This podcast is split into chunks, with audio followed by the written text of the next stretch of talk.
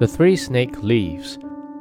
Chapter 8 Soon afterwards, the great ship came sailing in, and the godless woman appeared before her father with a troubled countenance.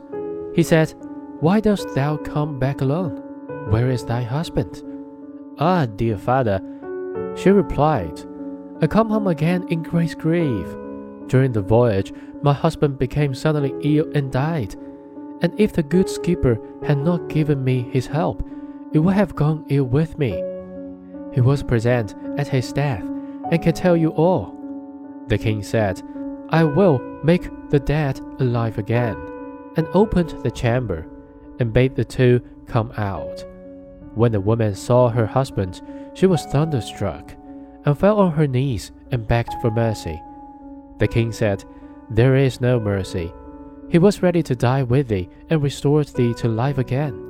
But thou hast murdered him in his sleep, and shalt receive the reward that thou deservest. Then she was placed with her accomplice in a ship which had been pierced with holes, and sent out to sea, where they soon sank amid the waves.